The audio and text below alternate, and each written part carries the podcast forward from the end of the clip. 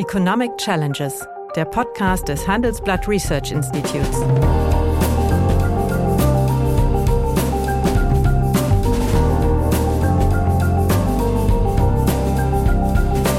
Bert Rürup, der Chefökonom des Handelsblatts, diskutiert mit Michael Hüter, dem Direktor des Instituts der deutschen Wirtschaft, wöchentlich aktuelle wirtschaftliche Herausforderungen für Deutschland wie für die Weltwirtschaft. Und es ist natürlich einfach, eine solche Stadt auf dem Reißbrett zu planen. Aber bestehende Strukturen so umzuwandeln, da sehe ich ein großes Problem. Das passiert natürlich bei solchen Megacities, äh, auch erwähnst, die, die ökologisch eigentlich eine Katastrophe sind, weil sie eine Planierung ja auch von Raum bedeuten, wo Natur nicht mehr stattfinden kann.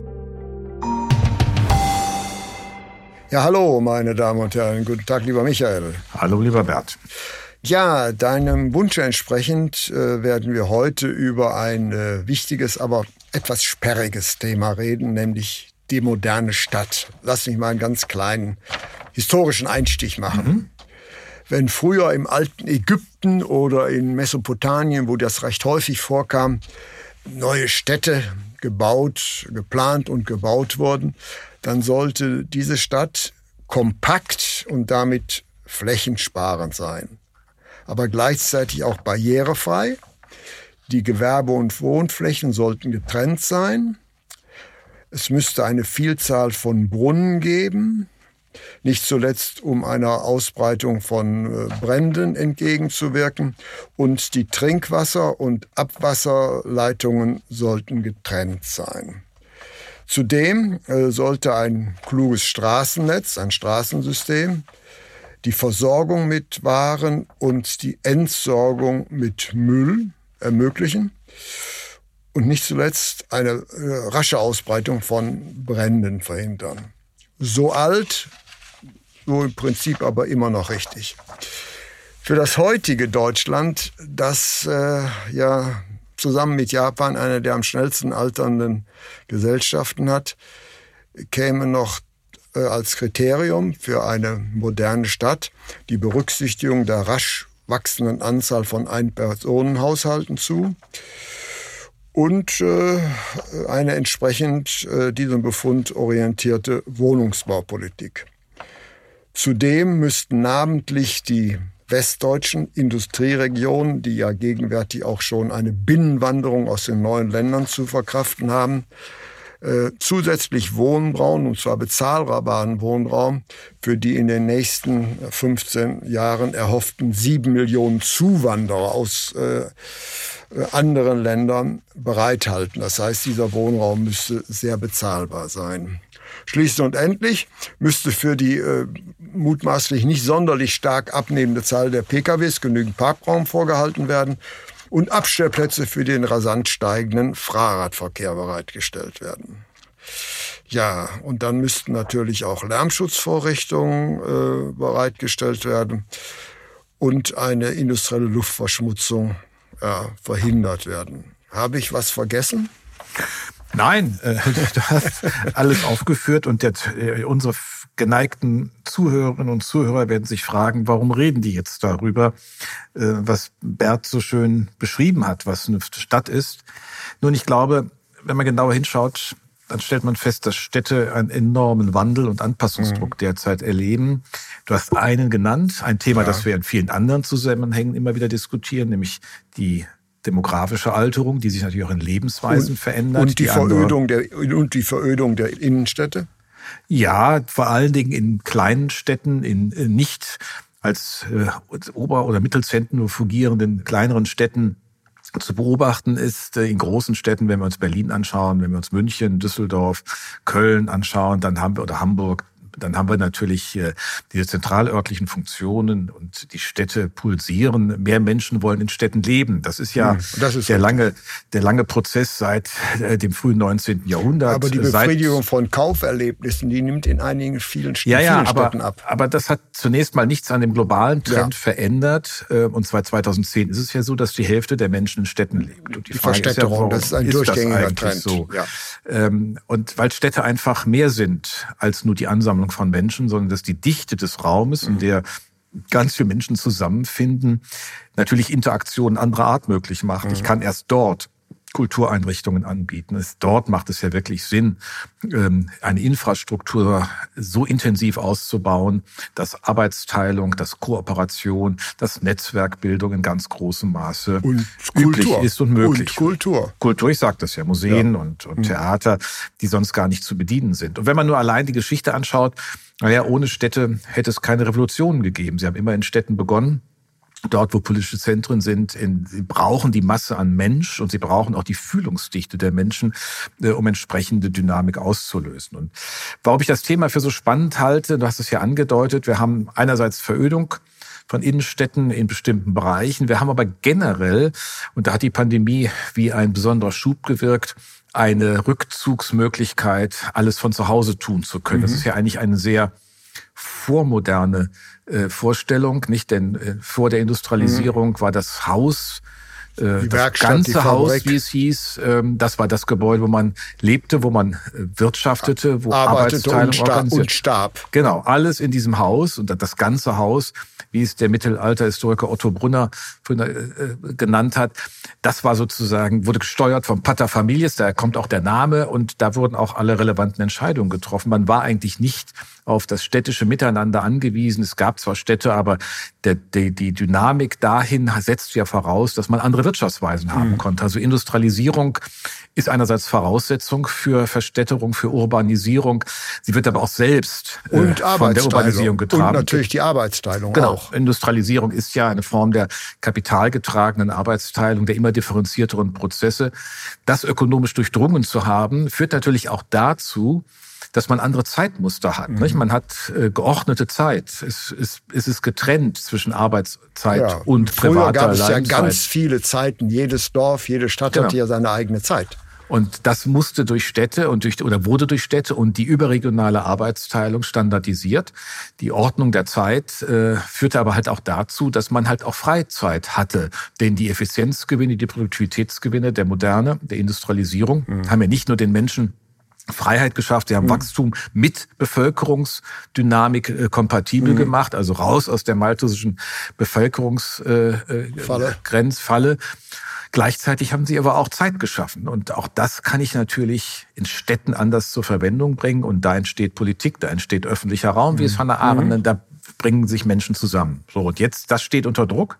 Du hast einen Trend genannt, aber die Pandemie hat uns sozusagen zurückgeführt in dieses, wir können alles vom Homeoffice, also wir können Remote Work machen, wir können äh, ganz viele Tätigkeiten vom Ort das, der früheren ja, Produktion trennen. Als, als Folge der Digitalisierung der Arbeit und des technologischen Fortschritts. So, das und ist ja eine seit der Pandemie daraus. kann keiner mehr sagen, er hat nicht die technischen Voraussetzungen, weil sie jeder haben musste. Alle sollten zu Hause bleiben. Jeder hatte ein Videokonferenzsystem auf einmal, äh, die alle wie Pilze aus dem, aus dem Boden gesch äh, geschossen sind, 2020 verfügbar. Keiner kann mehr sagen, er ist nicht angebunden, er ist nicht, hat nicht die Möglichkeit. Und das führt zu einem Strukturwandel von Städten. Und das, mhm. glaube ich, ist etwas, was wir sehr viel tiefer auch ökonomisch äh, ernst nehmen müssen, weil, weil ja auch die Industriearbeit zugunsten mhm. der äh, Kopfarbeiten, der Dienstleistungen im Rückzug ist. Ja, aber gleichzeitig brauchen wir natürlich für diese Transformation, die wir jetzt immer wieder im Auge haben, die Klimaneutralität, auch ganz viel Handwerk. Ja, das, denn ähm, all die äh, Klimaneutralitätsinvestitionen äh, sind letztlich ja auch Handwerks ähm, Aktivitäten, äh, die beim Haus stattfinden, mhm. die in der Dämmung stattfinden, die ähm, sonst irgendwie Investitionen in, in faktischem Handeln auch voraussetzen. Mhm. Und gleichzeitig gilt aber, dass die Differenz, die unser Wirtschaftssystem zum chinesischen ja aufweist, auch darin besteht, nicht nur, dass wir das alles demokratisch legitimieren und einbetten, sondern dass wir auch eine Zivilgesellschaft haben. Auch die lebt vom städtischen mhm. Raum.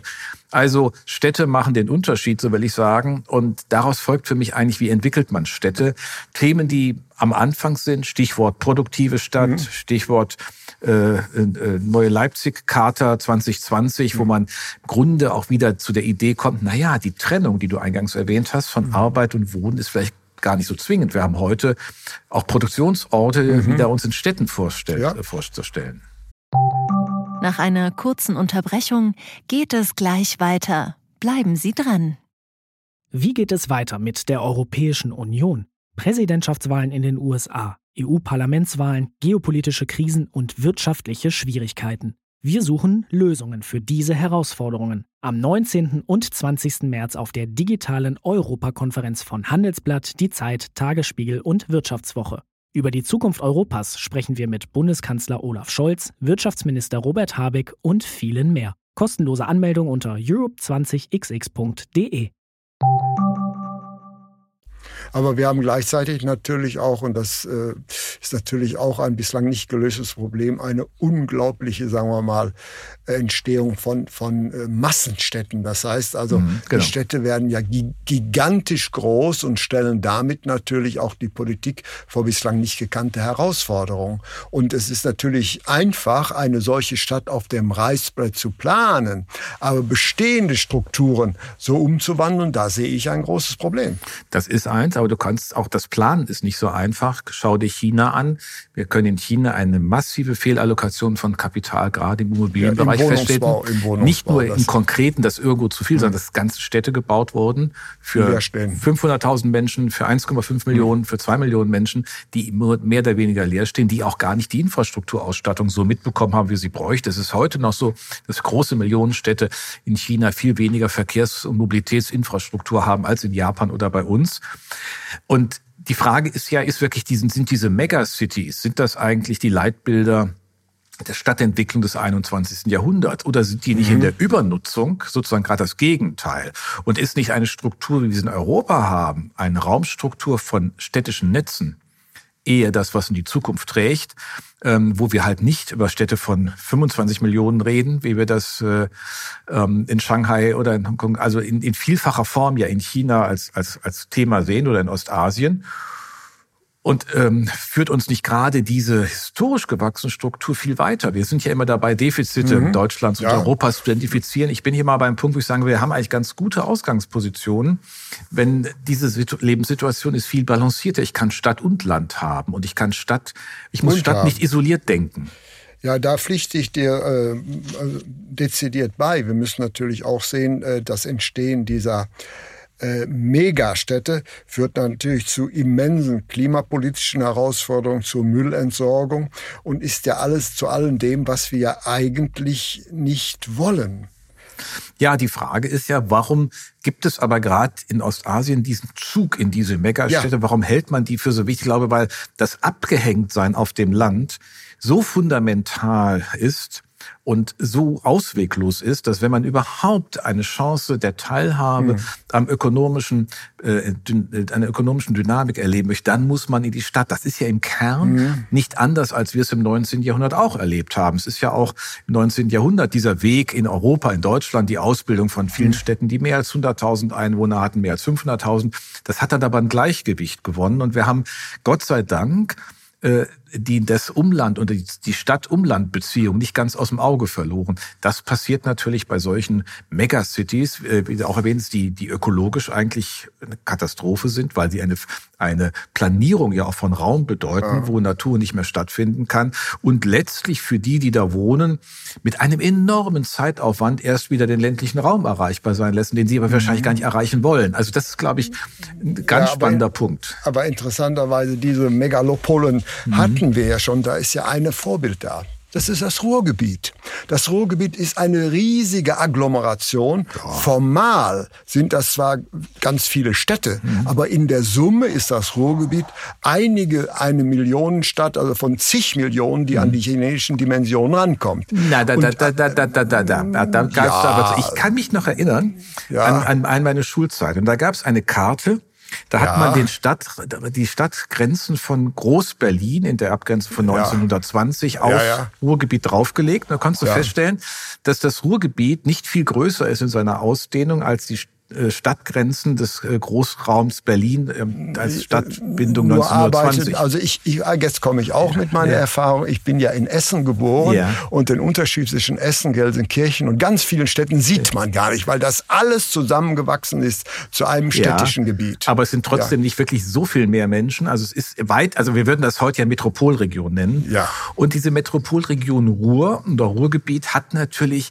große äh, Vernetzung mit dem Umland. Das ist dann mhm. anders als äh, bei einer 25 Millionen, so groß ist das ja auch nicht. Richtig. Denn allein Nordrhein-Westfalen hat ja nur 18 Millionen, also äh, bleibt das hier überschaubar. Ja, Dortmund ja, mit ja, einer halben Million. Das, ganz, das ganze Land hat ja, also nur mal, wie viele Millionen Einwohner haben wir jetzt? 80 oder 84. 84, 84 ja. ja. ja. Also und davon ist der größte, ein riesiger Teil lebt davon im Ruhrgebiet. Ja, ja, das Ruhrgebiet aber war ja mal das Industriezentrum äh, Deutschlands und in Teilen ist es leider zu einem Armenhaus geworden. Ja, aber äh, es ist natürlich auch eine ganz eigene Stadtstruktur, wie du richtig erwähnst. Es, ist, es werden ja noch Eigentümlichkeiten gepflegt, es werden aber die Zusammenhänge äh, unvermeidbar, weil man einfach so nah aneinander liegt, das ist schon klar.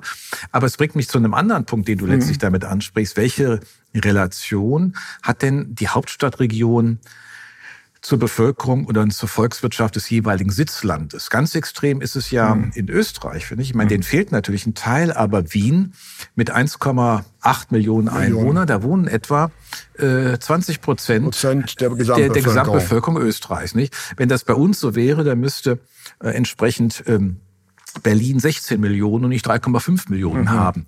Wir haben in, im Großraum Paris eine Wirtschaftskraft, die, wenn du die mal rausrechnest, äh, die anderen anderen Franzosen 14 Prozent mhm. Einkommensverlust pro Kopf hätten. Großraum ja. London ähnlich, bei ähnlich, Berlin ist es stabil.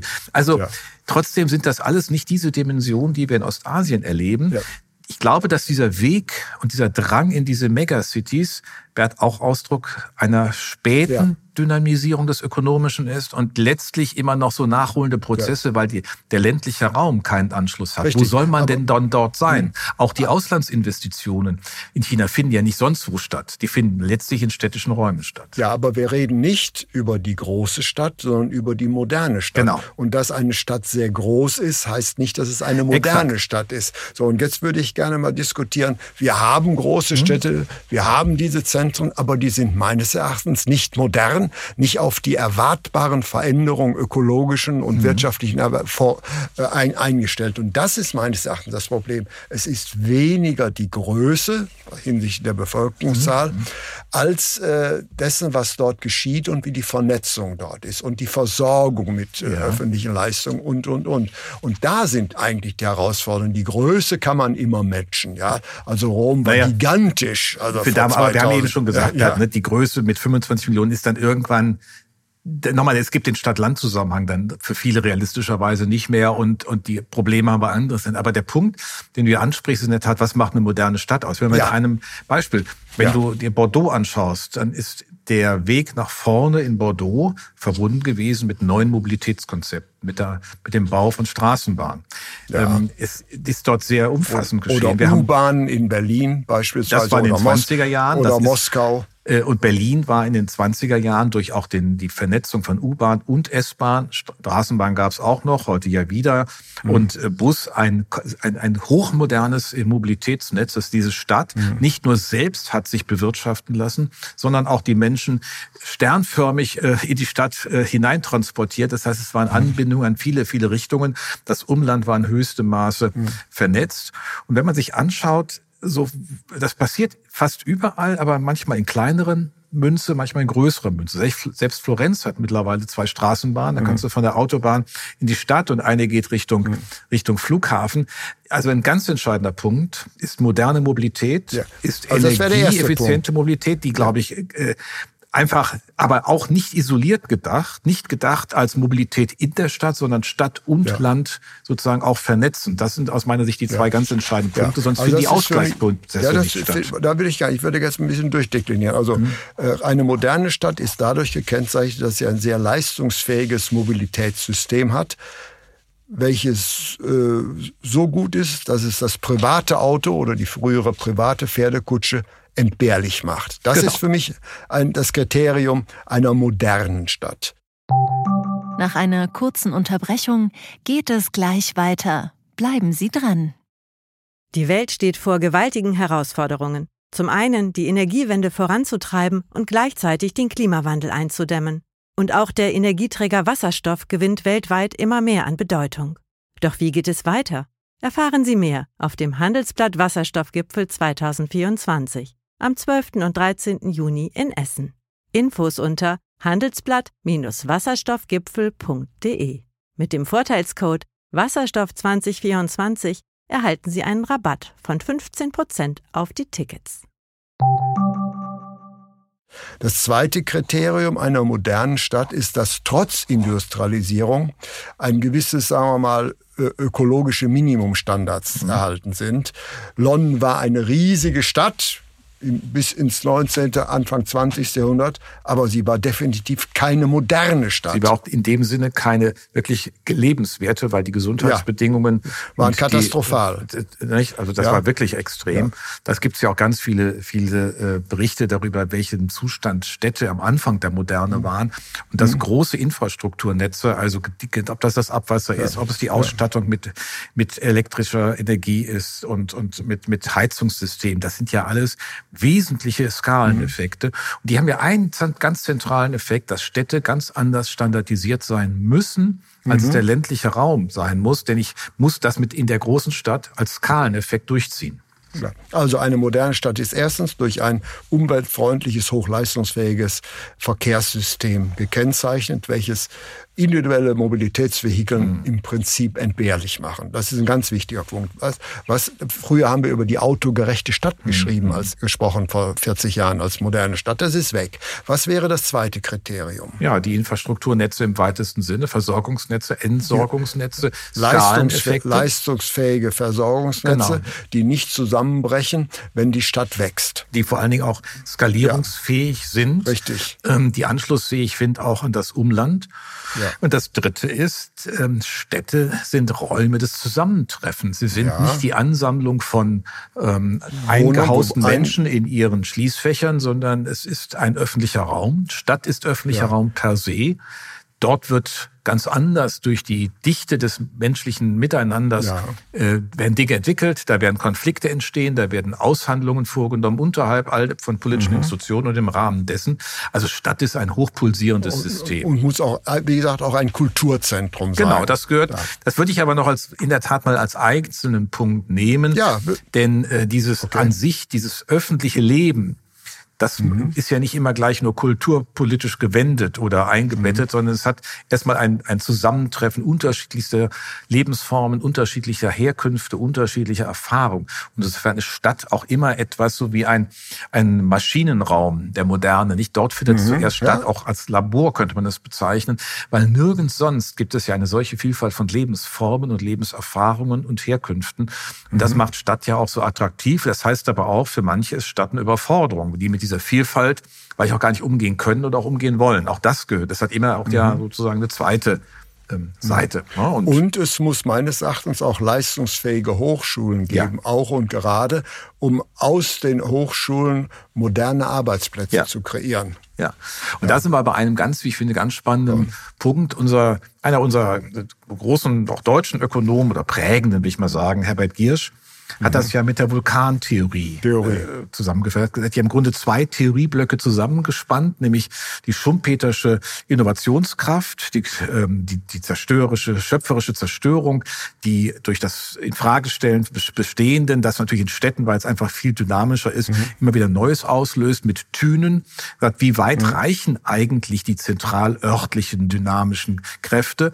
Und das sprüht dann immer weiter. Und das ist sein, sein Bild, wo auf dem Markt mhm. Platz, wo in der Dichte des öffentlichen Raums Menschen zusammentreffen, wo mhm. einfach dadurch Neues entsteht. Und da sind natürlich Hochschulen, eigentlich Hochschulen kann ich nicht irgendwo in die Fläche Richtig. setzen, äh, ja, obwohl wir sie auch immer in Städten haben, aber sie sind immer städtisch. Hochschulen muss sind es dann immer auch städtisch. Iso Isochronen geben, wo sich dann auch Unternehmen dran sieht und hat genau. man alles entwickelt. Das ist richtig. Ja, aber das ist schon mal ein sehr wichtiger Punkt. Das heißt, die Größe ist kein Kriterium für Exakt. die moderne Stadt, sondern die vier Kriterien, die wir gerade genannt haben. Wenn ich dann jetzt dich fragen sollte, haben wir eine oder mehrere moderne Städte in Deutschland?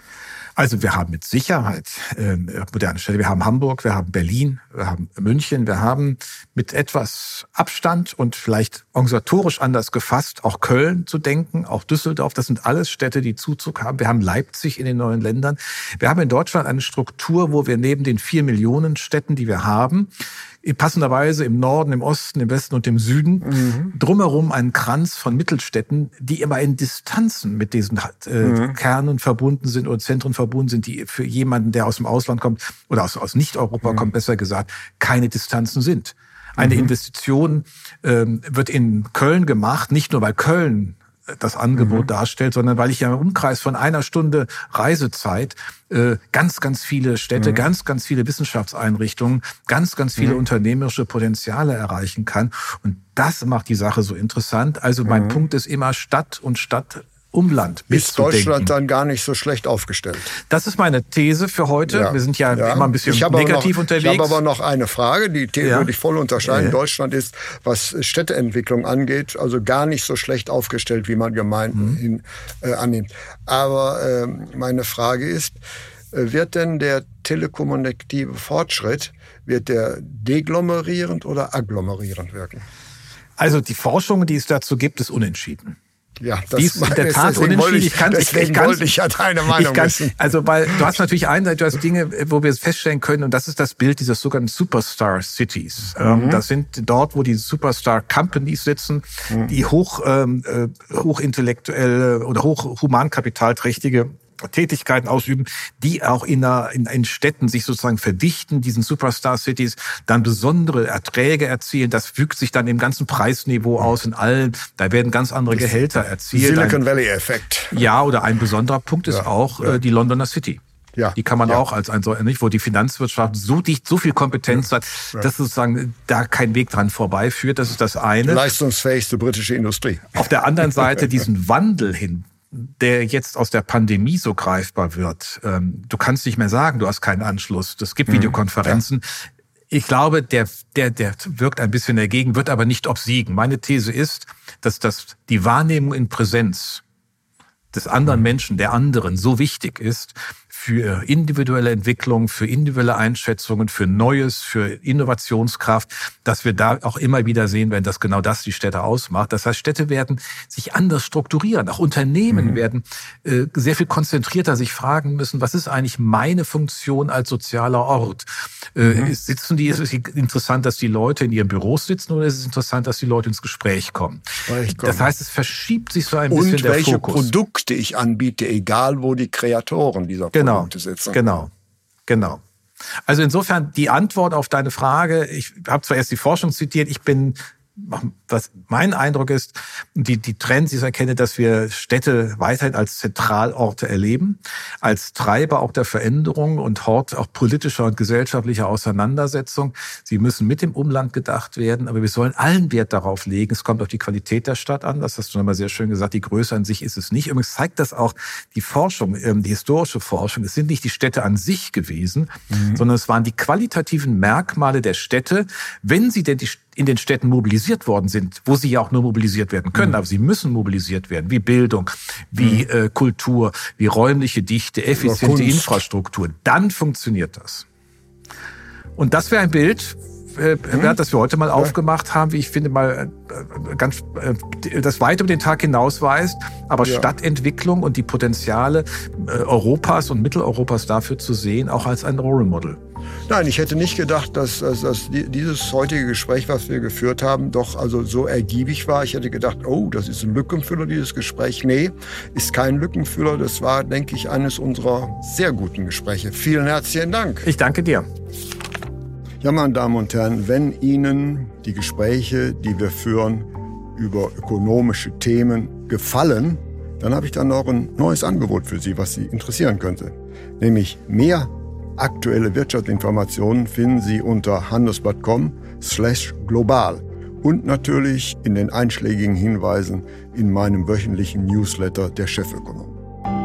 Liebe Hörerinnen und Hörer, wenn Sie Lob, Kritik oder Themenwünsche haben, dann schreiben Sie uns doch gerne oder schicken Sie uns eine Sprachnachricht an chefökonom@handelsblatt-research.com. Die Adresse finden Sie auch in der Folgenbeschreibung.